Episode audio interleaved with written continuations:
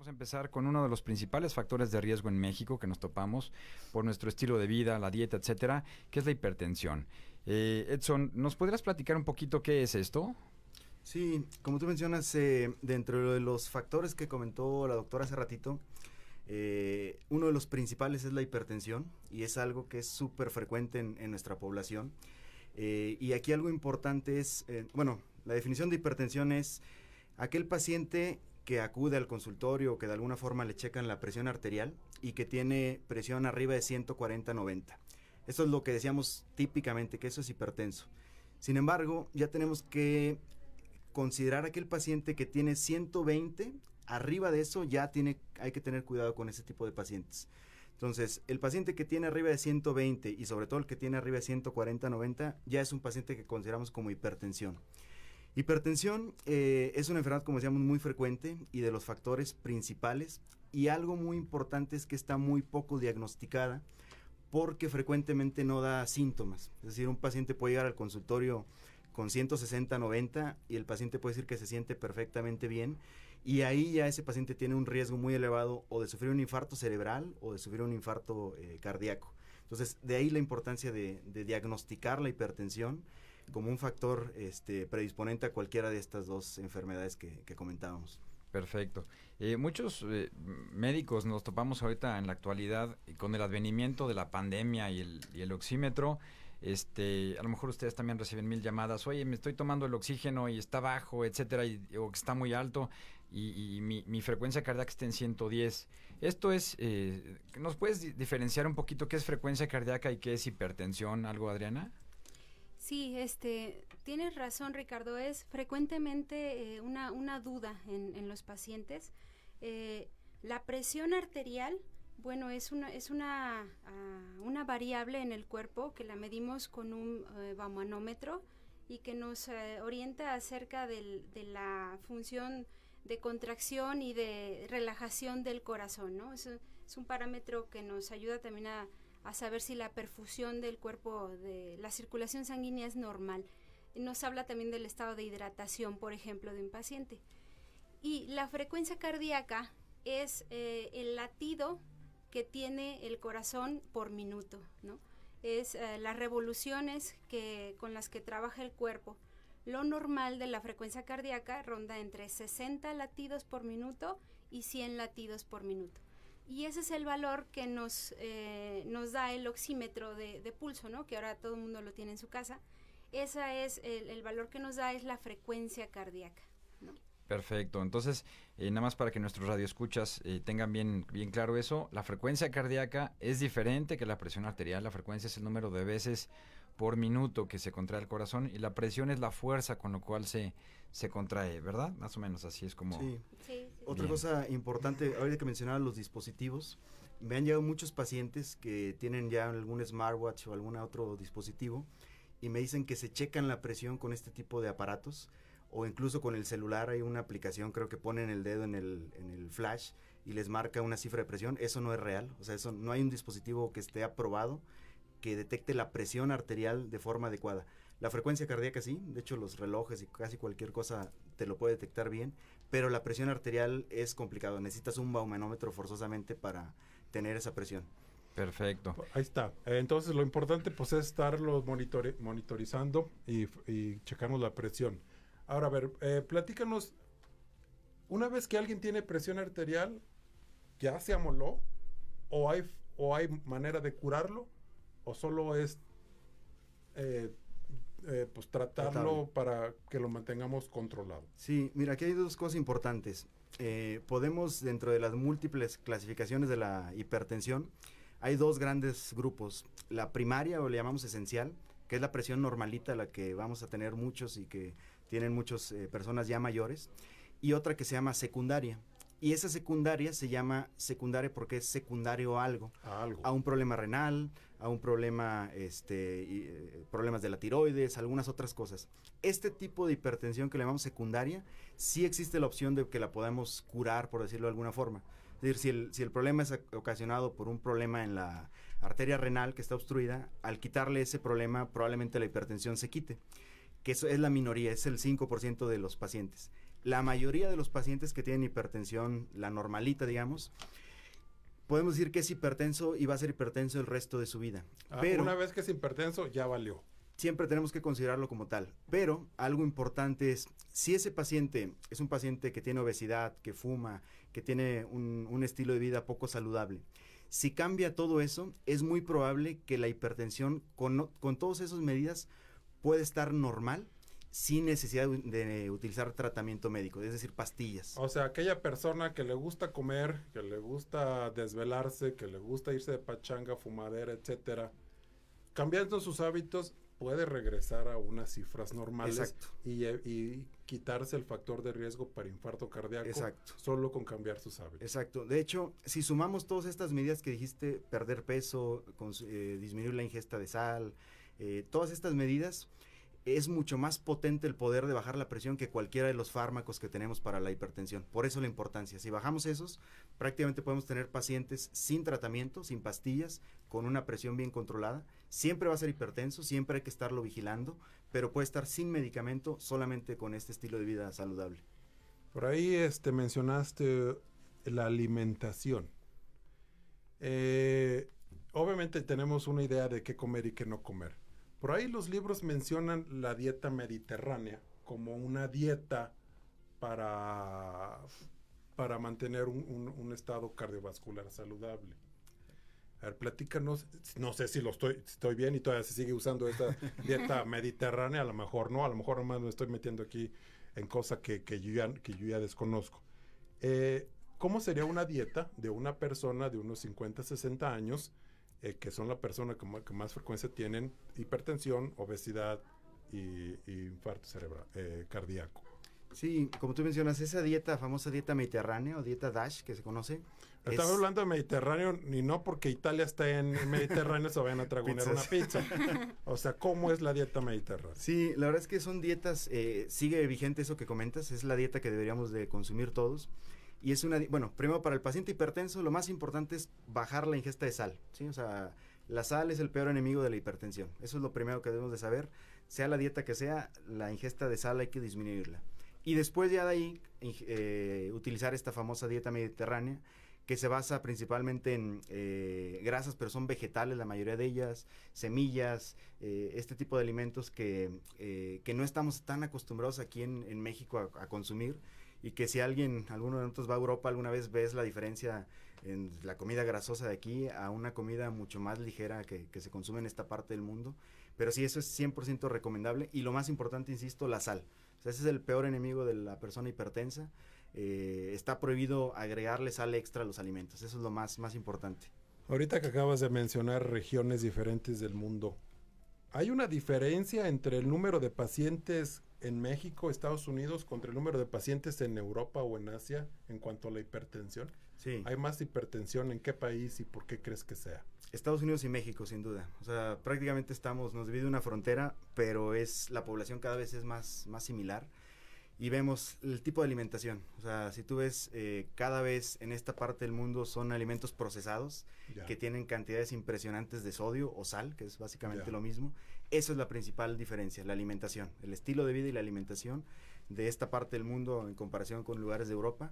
Y eso se refleja en los mismos. eh, cantidad de infarto, cantidad de eventos cerebrovasculares. Es completamente diferente en estas dos regiones. Y básicamente es el estilo de vida y sobre todo la dieta. Ya. Este, bueno, pues eh, ahí tienen. A cambiar el estilo de vida, a bajar de peso, dejar de fumar. Este, ojalá todos nos pudiéramos ir a vivir a Europa, pero pues no lo podemos hacer. Entonces, este, desafortunadamente tenemos la influencia de los gringos, donde es pura azúcar, sedentarismo, tabaco, y entre más grandes sean las, las porciones que comemos mejor. Y el comer mucho no significa que estemos alimentándonos bien. Eh, una vez que te llega un paciente con un una sospecha de infarto cerebral, de infarto cardíaco, ¿qué, ¿qué es lo que se debe de hacer? Ok, aquí esto es algo importante y va de la mano con, con que está aquí la, la doctora Adriana.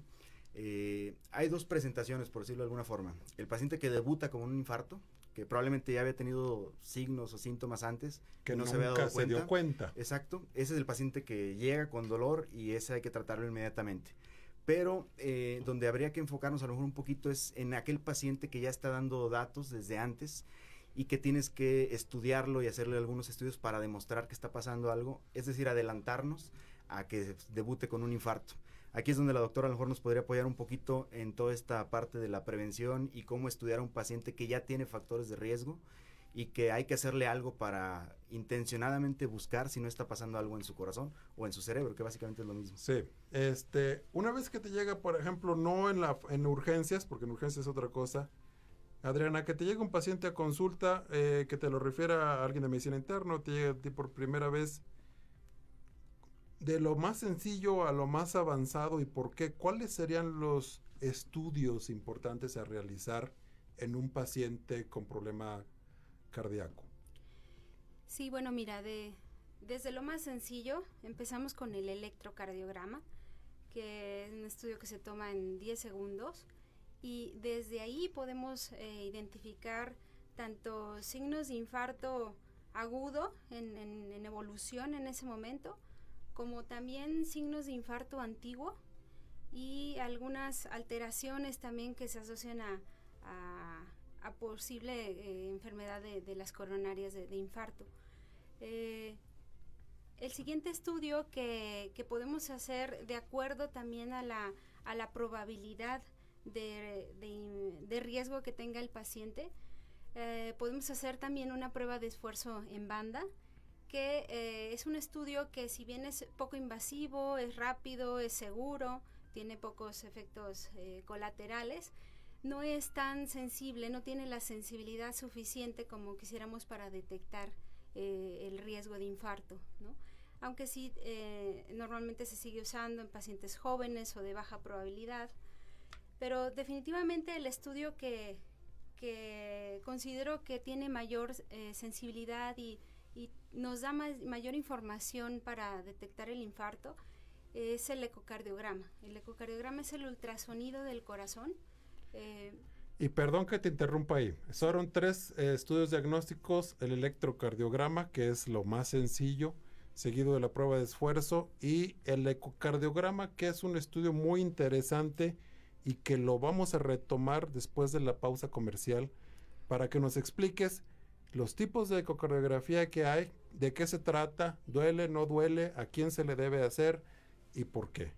Recuérdenos, eh, recuerden amigos, estamos en Top Médico MX el día de hoy hablando de problemas cardíacos, infarto cardíaco. Los teléfonos en WhatsApp para contestar sus preguntas 44 42 56 06 78. en un momento regresamos.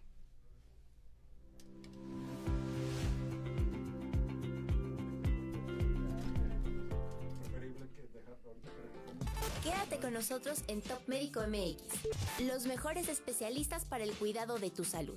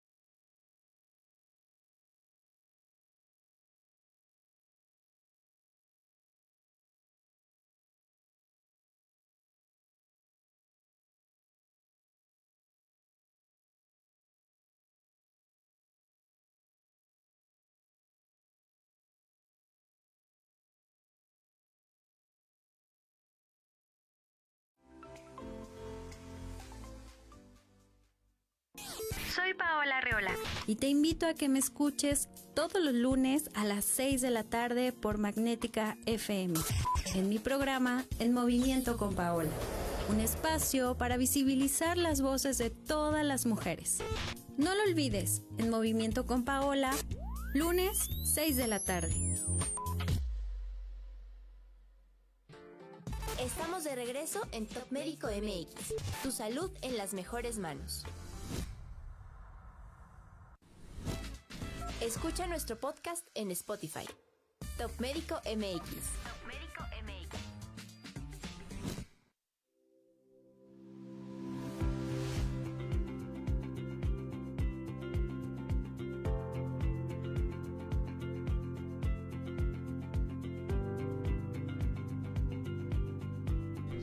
Top Médico MX, eh, la estación eh, aquí en Magnética 101.3 FM, donde vamos a discutir ahorita, estamos platicando cosas eh, cardiovasculares y justamente antes del corte nos quedamos platicando con la doctora Adriana Flores, que es eh, cardiólogo ecocardiografista, y nos estaba comentando qué tipos de ecocardiogramas hay. Adriana, platícanos.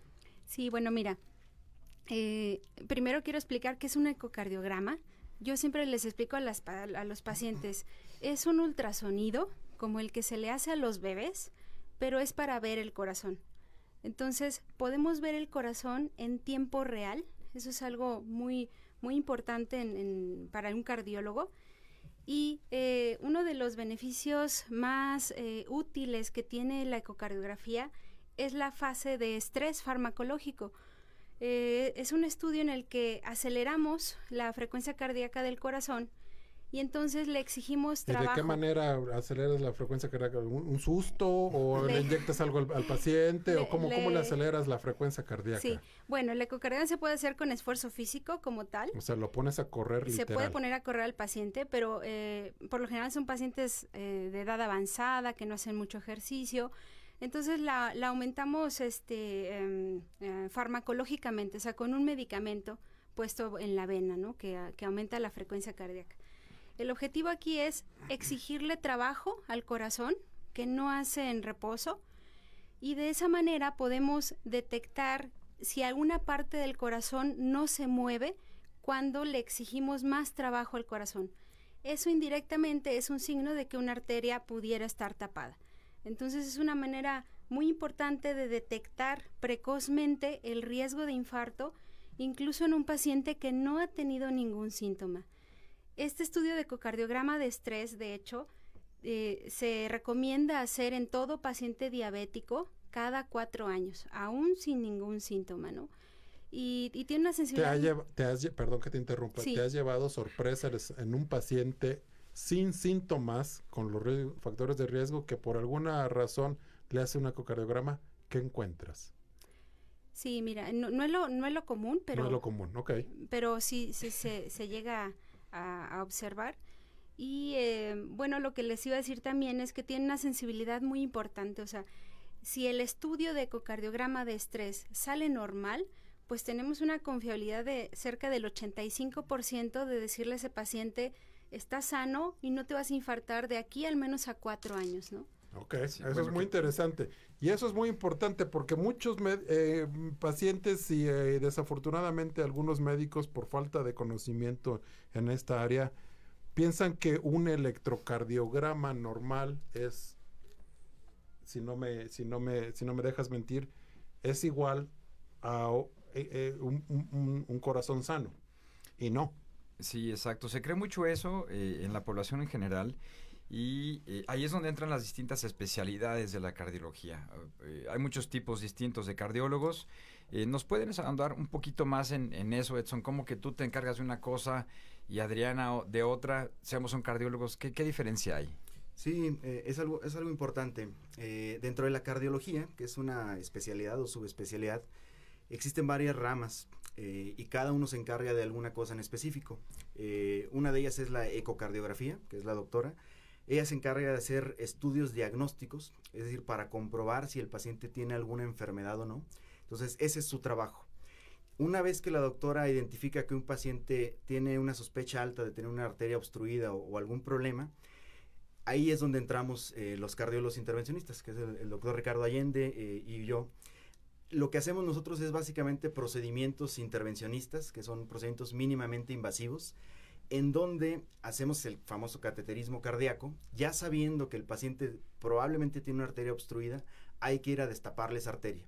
Eso nos dedicamos nosotros, ¿sí? Es otra rama de la cardiología en donde si ocupan eso, a un cardiólogo intervencionista es el que tienen que, que buscar porque es nuestra especialidad, ¿sí? La O doctora lo diagnostica y entonces sí nos comunica a nosotros, está este paciente y ahí es donde entramos los intervencionistas a tratar de solucionar ese problema. Un cardiólogo intervencionista pudiéramos decir que es el plomero del corazón.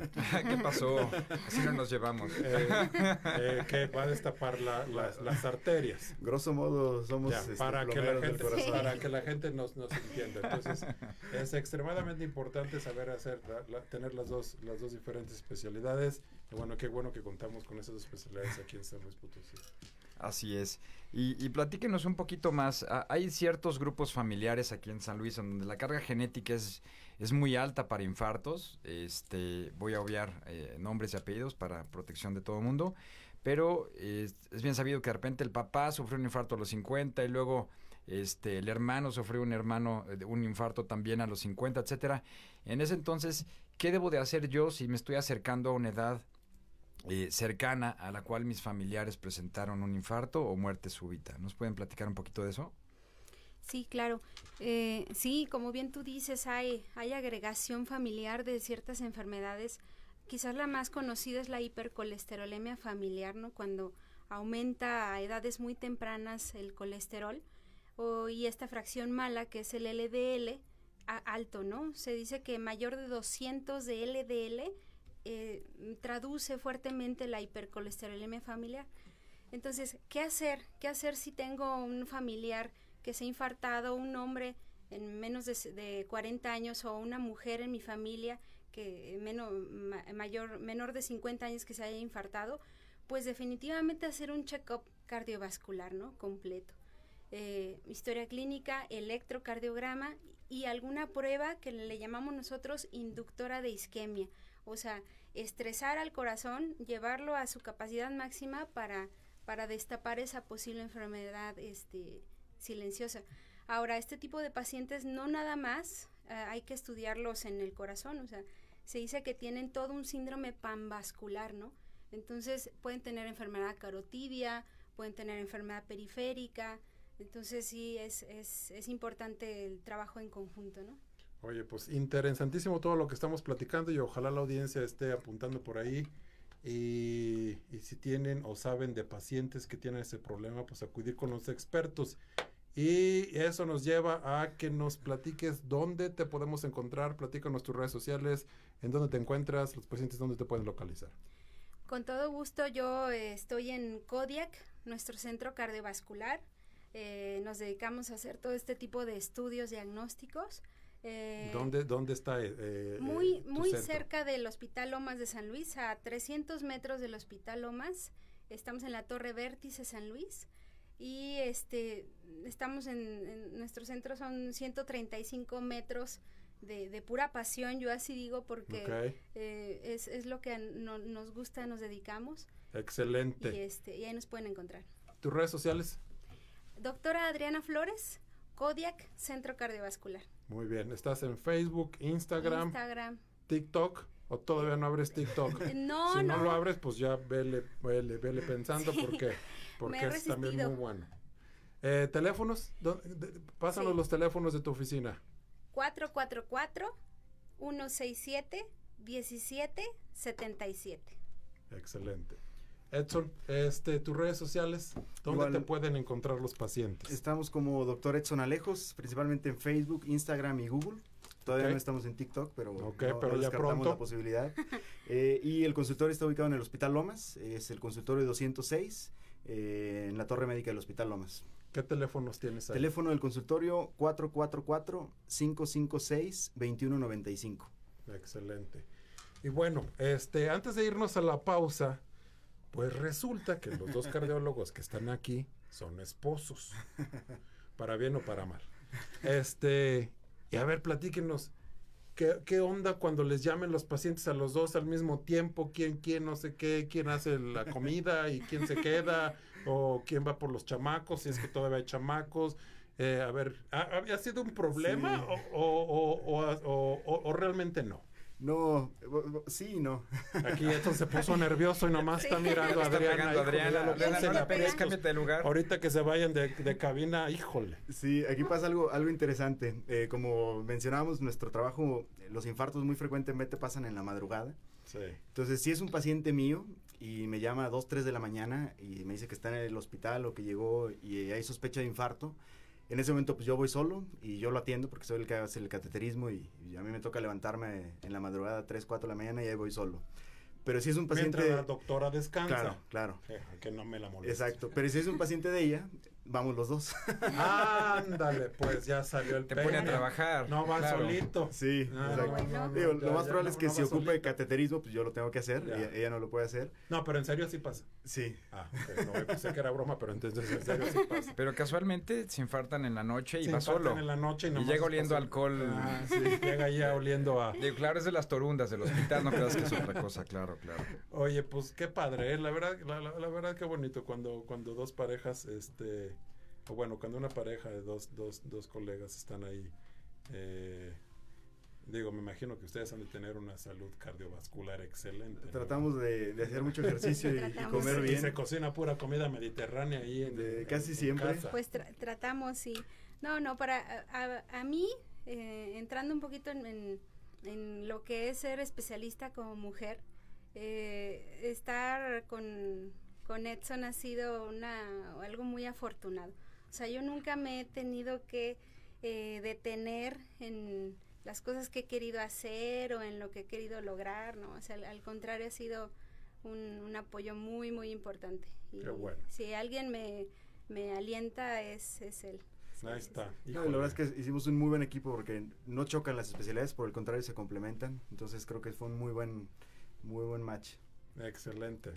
Pues bueno, tenemos un bloque más en el cual vamos a regresar después de ese corte comercial. Vamos a contestar preguntas de la audiencia. eh, algo más que quieran comentar nuestros especialistas, algo más que el doctor Allende también nos quiera, nos quiera compartir. Recuerda que estamos en Top Médico MX, San Luis Potosí, capital. Yo soy Leonardo Rangel y en un momento regresamos.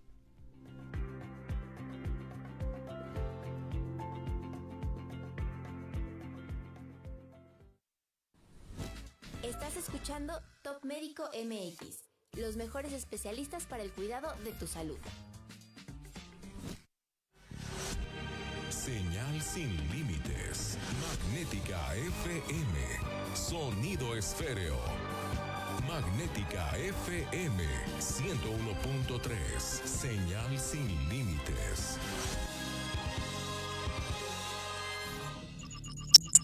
Faragaos, la marca líder en pararrayos, acoplamiento a tierra, protección catódica y calidad de la energía. Da la hora, la temperatura y la humedad. Es la hora 19, 46 minutos. La temperatura 25 grados, 7 décimas. La humedad 34%. Magnética FM en tu celular y en el mundo. www.magnéticafm.com.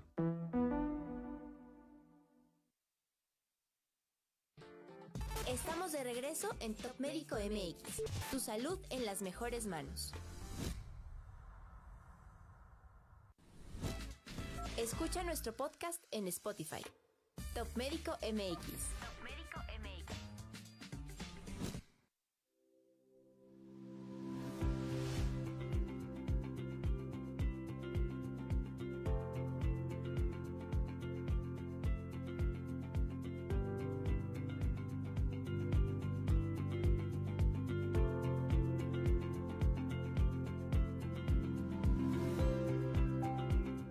Estamos de regreso ya en el último bloque, Top Médico MX. El día de hoy abordamos el tema cardiológico y voy a empezar a contestar algunas de las preguntas. La primera pregunta, ¿qué tipo de dieta puedo comer si ya, eh, o qué tipo de dieta puedo hacer o seguir si ya tuve un infarto cardíaco? Creo, creo que eso hace rato platicamos un poquito, la dieta mediterránea baja en grasas, baja en sal, baja en azúcar. O sea, todo lo rico, si sabe rico, no se lo coman. Eh, nos preguntan, eh, ¿cómo diferenciar el dolor de costocondritis o el dolor por ansiedad en el pecho de un infarto cardíaco? ¿Cómo contestarías eso, Adriana? Bien, bueno, eh, los síntomas típicos creo que ya los, los platicó muy bien el doctor Edson. Eh, el dolor de costocondritis es una causa frecuente de consulta. Ah, normalmente este dolor es ah, algo que, que duele cuando presionamos, cuando podemos inspirar profundo, hay algún antecedente casi siempre de haber hecho algo de esfuerzo físico, de haber cargado algo pesado, ¿no? Y es un dolor por lo general intermitente, va y viene y en la noche otra vez y eh, normalmente cede con desinflamatorios eh, y sí puede llegar a ser bastante intenso, pero como ya vimos el dolor de infarto pues es opresivo, algo pesado arriba de nosotros, ah, con sudoración, con náusea, con malestar importante. Generalmente también el paciente tiene esa sensación de muerte inminente que una costocondritis no lo da. Ok, pues buenísimo. Por ahí me llega otra pregunta, este, y esta me gustaría que el doctor Allende nos compartiera un poquito su experiencia. Me dice, soy un paciente de 43 años con algo de obesidad, soy hipertenso y nunca he hecho ejercicio. Eh, aquí la pregunta es, ¿puedo pararme del sillón y empezar a darle a correr? ¿O qué sugieres tú para una persona que ha sido floja toda su vida? Y a sus 40 años decide empezar a, hacer ejercicio? Bien, buenísima pregunta ahí del auditorio. Voy a complementar un poquito y, dejar que, el doctor Edson Alejos eh, termine ahí, haga un wrap-up de, la opinión. Fundamentalmente, eh, si es que yo nunca he hecho ejercicio, es un gran factor de riesgo cardiovascular. Yo lo veía mucho en mi formación, caía la nieve, todo mundo salía, empezaba a paliar y en los dos primeros días de nieve, vas, venían todos los infartos, tanto cerebrales como como cardíaco, seguramente tú también lo viste. Y entonces, eh, antes de hacer eso, sí es importante nosotros tener un diagnóstico cardiovascular bien establecido del paciente, eh, es decir, que visite a su médico y que pida ciertas pruebas importantes antes de empezar el entrenamiento. Edson, platícanos un poquito de esto. Sí, eh, eso es algo muy importante y es algo súper frecuente. En los últimos años estamos viendo que se pone muy, muy de moda el running o salir en bicicleta o hacer cualquier tipo de ejercicio y está perfecto, pero cualquier persona, sobre todo si no has hecho ejercicio durante tu vida, tendrías que hacerte una valoración inicial por un cardiólogo, por un experto, para ver en qué condiciones está tu corazón.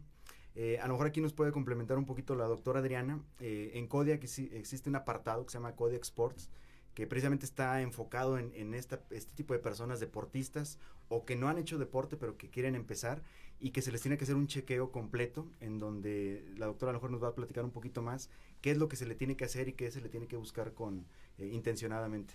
A ver, Adriana, platícanos sí, mira, eso. En, en, Kodiak tenemos una, una, una, línea que se llama Kodiak Sports. Eh, nos concentramos en la evaluación del atleta desde alto rendimiento hasta el deportista de fin de semana. Es una evaluación. ¿Del deportista de cada mes como yo? También. También. también Cinco pasos. Eh, exploración física, historia clínica, electrocardiograma, ecocardiograma, el ultrasonido para detectar alteraciones estructurales y finalmente la prueba de esfuerzo. Son cinco pasos condensados, sobre todo para detectar las principales causas de muerte súbita en un atleta. Ya hay muchos estudios que dicen que con estos cinco pasos podemos detectar más del 80% de las causas de muerte súbita en un atleta. ¿Atleta o no atleta? Porque la mayoría de aquí de la gente que, va a llegar al consultorio, pues no somos atletas. Entonces, eh, que, se realicen estos cinco estudios para ver si, si, si, pueden llegar a hacer ejercicio sin tener un factor de riesgo que, les pueda dar un infarto cardíaco. Eso es en el paciente común y corriente. Ahora, ya que me entró la curiosidad. En el paciente atleta que vemos que se desploma a medio campo, ¿qué pasa con ellos? ¿Es, es, un, es un, infarto eh, cardíaco, una arritmia? ¿Qué es, qué, es lo que normalmente pasa con esas personas? Mira, hay, hay varias causas descritas, eh, eléctricas, hay trastornos eléctricos, como te podré decir del síndrome de cutelargo, brugada, y una de las más frecuentes eh, enfermedades detectadas en futbolistas que es- han, han tenido muerte súbita en, en el campo, es la miocardiopatía hipertrófica obstructiva. Esa enfermedad tan, tan, de nombre tan difícil se puede detectar fácilmente con un ecocardiograma. Por lo que trato de entender, un- eh, esto- me estás diciendo que el corazón se hace grueso y fuerte. Sí, se hace gordo, grueso, como un filete de carne, ¿Ok? ¿verdad? Grueso, que obstruye la salida de la sangre, ¿no? Y, un atleta llevó a esa condición por su gran rendimiento. sí, a- a- ahí es donde entra el, el, el, eh, el- el expertise, ¿no? Del cardiólogo. Sí. Porque también existe algo que se llama el corazón del atleta, ¿no? Que simula muchas veces los cambios de una enfermedad como la miocardiopatía hipertrófica. Pero es ahí donde el ecocardiografista, experto en ver corazones de un atleta de alto rendimiento, puede diferenciar a un miocardio, a un corazón hipertrófico enfermo, ¿no? Ok, interesantísimo. Tenemos otra pregunta del auditorio. Este, dicen que tienen, se dedican ya a hacer ejercicio y están haciendo ya pesas y, y actividad física, pero no logran bajar de peso y le dijeron que su corazón estaba mal.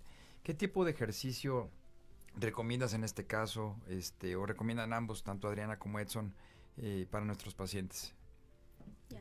Este, bueno, pues se recomienda el ejercicio aeróbico, ¿no? Algo que acelere la frecuencia cardíaca, que nos haga sudar, o sea, eh, atletismo, elíptica, bicicleta, eh, trote ligero, todo eso antes del gimnasio, del crossfit, de, de otras cosas, ¿no? El- la yoga también es e- excelente ejercicio cardiovascular.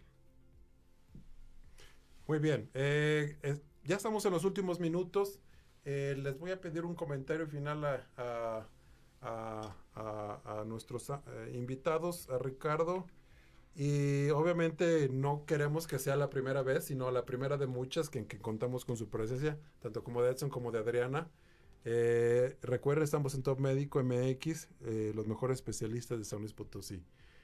Un último comentario, Adriana. ¿Qué le recomendarías a la gente, aparte de que dejen de comer y de fumar? Bueno, pues que vayan al cardiólogo oportunamente, Listo. Ajá. eso. ¿Qué más? Este, Ir al cardiólogo. Sí, sí, sí. Y em, empezar a hacer algo, algo de, de ejercicio, ¿no? Después, ajá. creo que esa es la mejor medicina que podemos tener a cualquier edad. Excelente. Edson, ¿algún último comentario? ¿Algo que quieras agregar de a todo lo que platicamos? Que hacia, si por ahí se nos escapó algo importante que crees que, que pudiera ser eh, momento de, de- de comentarlo. Sí, algo con lo que me gustaría que se quedara la gente es todo dolor en el pecho es algo en el corazón hasta no demostrar lo contrario. Es preferible que llegues al hospital y que te diga que es gastritis a que pienses que es gastritis y te pasa algo en tu casa. Entonces, si te duele el pecho, sobre todo las características que dejamos, tienes que ir al hospital más cercano, que te hagan un electrocardiograma y eso puede salvar la vida del paciente. Esto que acabas de decir es un excelente broche de oro para lo que acabamos de mencionar. Por favor, acudan a urgencias. eh, no dejen para después. Es que mi abuelita, es que mi tío me dice que mejor me, me repose. Lo más importante es siempre estar seguros de nuestra salud. Con el corazón no se juega. Cuando hay por ahí síntomas sospechosos, una vez que ya lo pensaron, significa que hay que ir a acudir a buscar ayuda profesional. Ricardo, ¿algún otro comentario, algo que nos quieras eh, añadir? No, creo que ha sido una, eh, una charla increíble con, con Edson y con Adriana. Han puesto muy claro muchos puntos. Y creo que una cosa también muy importante, que a lo mejor no, no andamos en eso, es que gran parte de los pacientes que nos llegan a urgencias o que tienen muerte súbita ya presentaron síntomas de, de dolor torácico. No le hicieron caso, como mencionaste. Entonces, no hay que escatimar en eso, el corazón no perdona. Y si tenemos suerte, pues bueno, vamos a llegar este, al hospital. Hay que recordar que más o menos 38% de la población aquí en México que sufre un infarto tiene muerte de acuerdo a las, a las cifras de la OCDE. El 38%. Sí, aquí en México. O sea, si sufres un infarto, 38% de los pacientes que sufren un infarto se van a morir en México. A diferencia de Finlandia, que es 4%, no me equivoco, Edson, Adriana. Este, y la, la... 4%, 38 contra 4%. Exacto. O sea, estamos, pues multiplícale. O sea, lo, lo- ideal sería tener hospitales tipo Dinamarca. Ojalá, ojalá. La intención es que poco a poco esto vaya cambiando. y, y acostumbrar a la población que vaya a atenderse y a prevenir sobre todo. Ya como mencionó Adrián, es bien importante. La prevención yo creo que es la mejor herramienta y pues evitan muchas, este, muchas muertes ahí que pudieran haber sido previsibles. Pues muchísimas gracias a los dos. Muchas gracias, Adriana. Un placer. Muchas gracias, Gracias. Edson. Gracias a ustedes. Este, tuvimos un- una, una excelente hora eh, co- compartiendo conocimientos de cardiología. Esto es Top Médico MX por 101.3 Magnética, San Luis Potosí Capital. Si por ahí no nos pudieron escuchar en vivo, nos pueden encontrar en Spotify. Spotify, estar- esa es la Spotify. parte que cierra bien el Esa es la programa. parte que me gusta decir, Spotify. Ahí nos pueden encontrar eh, para que nos escuchen mientras están haciendo ejercicio, sin hacer, pero con su valoración cardiológica previa, si es que nunca han hecho ejercicio en toda su vida. Ricardo, como siempre, un placer. Así es, un gusto estar otra vez. contigo. Micrófono contigo. Igualmente, Leo, un placer. Y gracias a Edson y Adriana por, por sus comentarios y por toda su orientación. Muchas gracias al auditorio y gracias por sus preguntas. Hasta la siguiente semana. Nos vemos.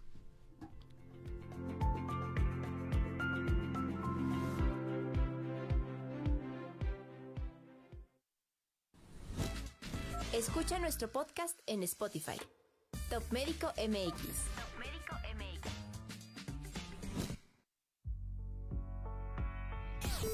Esto fue Top Médico MX, Top Médico MX. un programa hecho para ti por los mejores especialistas en salud de San Luis Potosí y México. Sintonízanos el próximo miércoles porque tu salud siempre está en las mejores manos. Top Médico MX. Es Magnética FM.